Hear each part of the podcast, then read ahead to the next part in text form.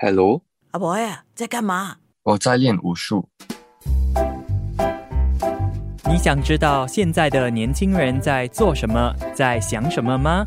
欢迎收听阿 boy 阿格在干嘛。这一集我请来了润祥来跟我们分享关于武术。Hello，我是明伟。你好，我是润祥。我小时候四岁就开始学习武术了。会想要学武术的原因，就是因为有一次我父母带我到我朋友的武术武馆看他学武术。当时我看到朋友和他师兄和师姐都在做那些高难度动作，我就立刻被吸引了。我还记得我那时一直吵着父母给我报名武术课程，很兴奋。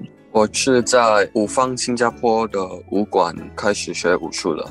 开始学武术的时候，我是被其他教练教的，我不记得汪青海教练是几时来教我的。哇，汪青海教练其实是挺有名的。那么你被他教，会不会感到很紧张？我确实当时是有点紧张，因为很多学生被他教的时候，在武术比赛的方面是发挥的挺不错的，会拿前三名。所以当时被翁青海教练教的时候，就可能会比较紧张，因为既然他教了我，我是想应该需要在比赛拿前三名嘛。那么你每一场比赛都是前三名吗？不是每个比赛都有拿到前三名，因为有时候我是和比我年龄大的学生比赛，所以可能他们的经验会比我多吧，所以不是每个比赛都拿到前三名。的确，比赛有赢就有输，不是每一次都是前三名的。只要自己肯努力，尽自己的所能去做一件事情，那就足够了。那么你学的兵器是什么？当时我就选了枪，所以从那天起，枪就变成了我主要学的兵器。选择这个兵器的原因，就是小时候在电视节目看到古代的战士都是拿枪去打仗的，尤其是看到岳飞拿起枪的时候是非常帅气，所以影响了我想要学枪的那个决定。因为你是很小的时候开始学枪的，那么在学习的过程中，有没有考虑换别的兵器？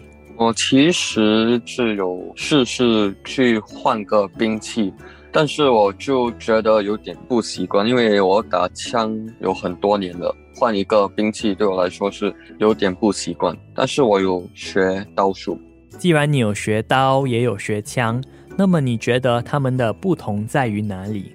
刀是一个短器械动作，和枪是一个长器械套路，所以我觉得枪比刀比较难发挥。嗯，我也知道你小学和中学的课外活动都是参加武术的，为什么你不考虑去参加别的课外活动？由于我小时候就已经开始学武术了，所以当时还有那个兴趣继续学武术。到了小学的时候，可能因为还有那个兴趣在，所以不想再换多一个课外活动。在学校的时候，会不会因为你从小学习武术的原因，就觉得比较容易、比较轻松？可能会觉得挺轻松。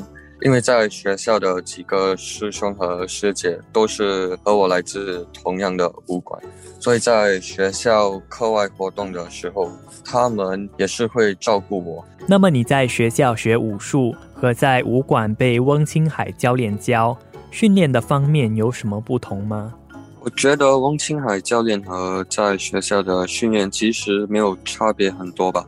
因为训练大部分都是一样的，可是每个教练都有不同的风格，而我觉得他是一个很有耐心的教练。我学习武术会比较慢吧，可能说如果他教了我一个动作，而我在那时打不了他教我的动作，他也没有骂过我，很有耐心的教我。我觉得重要的一点是，你的教练也能感受得到你对武术的热诚，还有自己肯学又不会轻易的放弃，所以他才会那么细心的、有耐心的去教导你。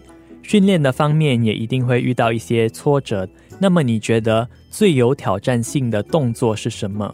我认为是武术里面的跳跃吧。因为跳跃是需要有力量，也需要技巧的。我自己本身的力量是不太大，所以和队友比起来的时候，他们的跳跃会比较高。那么你参加了这么多场的比赛，有没有一场是让你印象最深刻的？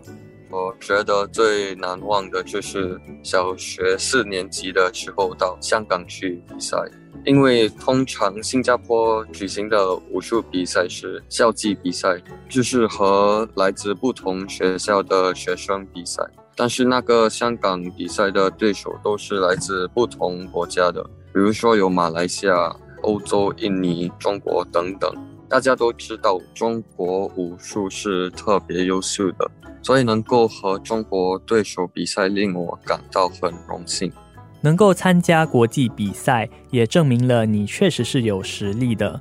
那么，在小学的时候学了武术，在中学的时候，为什么你还会想要继续学武术？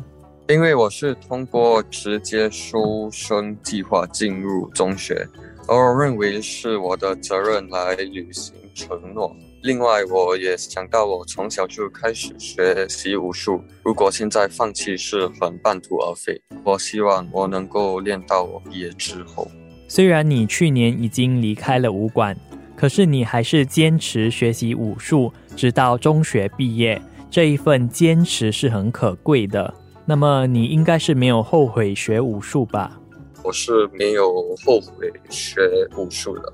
学习武术塑造了我的道德，比如要尊重长辈、帮助那些有需要的人之类的。此外，我很多朋友都是从武术比赛认识的，对武术也扩大了我的社交圈。武术也是给了我自信，虽然武术训练常常都会使我想要放弃，但是我还是没有后悔学武术的。除了道德观，还有扩大自己的社交圈，你还有学到别的吗？学习武术除了能够让我强身健体，它也能增强我的意志力。从学习武术学到了，遇到困难的时候不能放弃。武术训练肯定是会难受痛苦，但是如果想要把武术打得好，就要懂得如何吃苦。我觉得学习武术什么时候学习都行，我相信只要一个人有心肯学，是能够把它学好的。无论是学习武术还是其他的东西，只要肯学、肯努力，那你一定就会成功。阿 boy 阿格在干嘛？这是这一季的最后一集节目，谢谢你的收听。